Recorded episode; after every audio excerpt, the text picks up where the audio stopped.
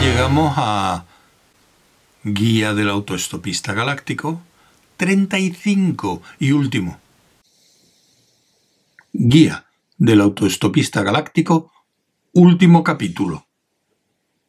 Aquella noche, mientras el corazón de oro procuraba poner varios años luz entre su propio casco y la nebulosa cabeza de caballo, Zafod holgazaneaba bajo la pequeña palmera del puente tratando de ponerse en forma el cerebro con enormes detonadores gargáricos pangalácticos.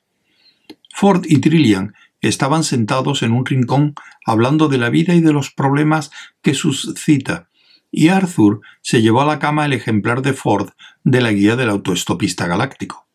Pensó que como iba a vivir por allí, sería mejor aprender algo al respecto.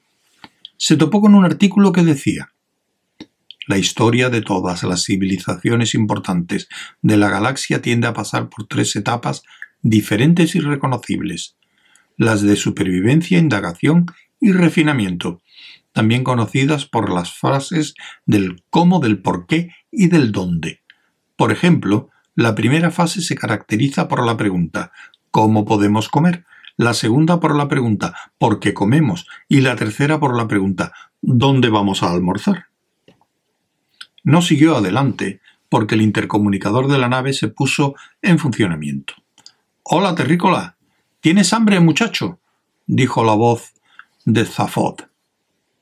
Pues bueno, sí. Me apetece picar un poco, dijo Arthur. De acuerdo, chico, aguanta firme, le dijo Zafod.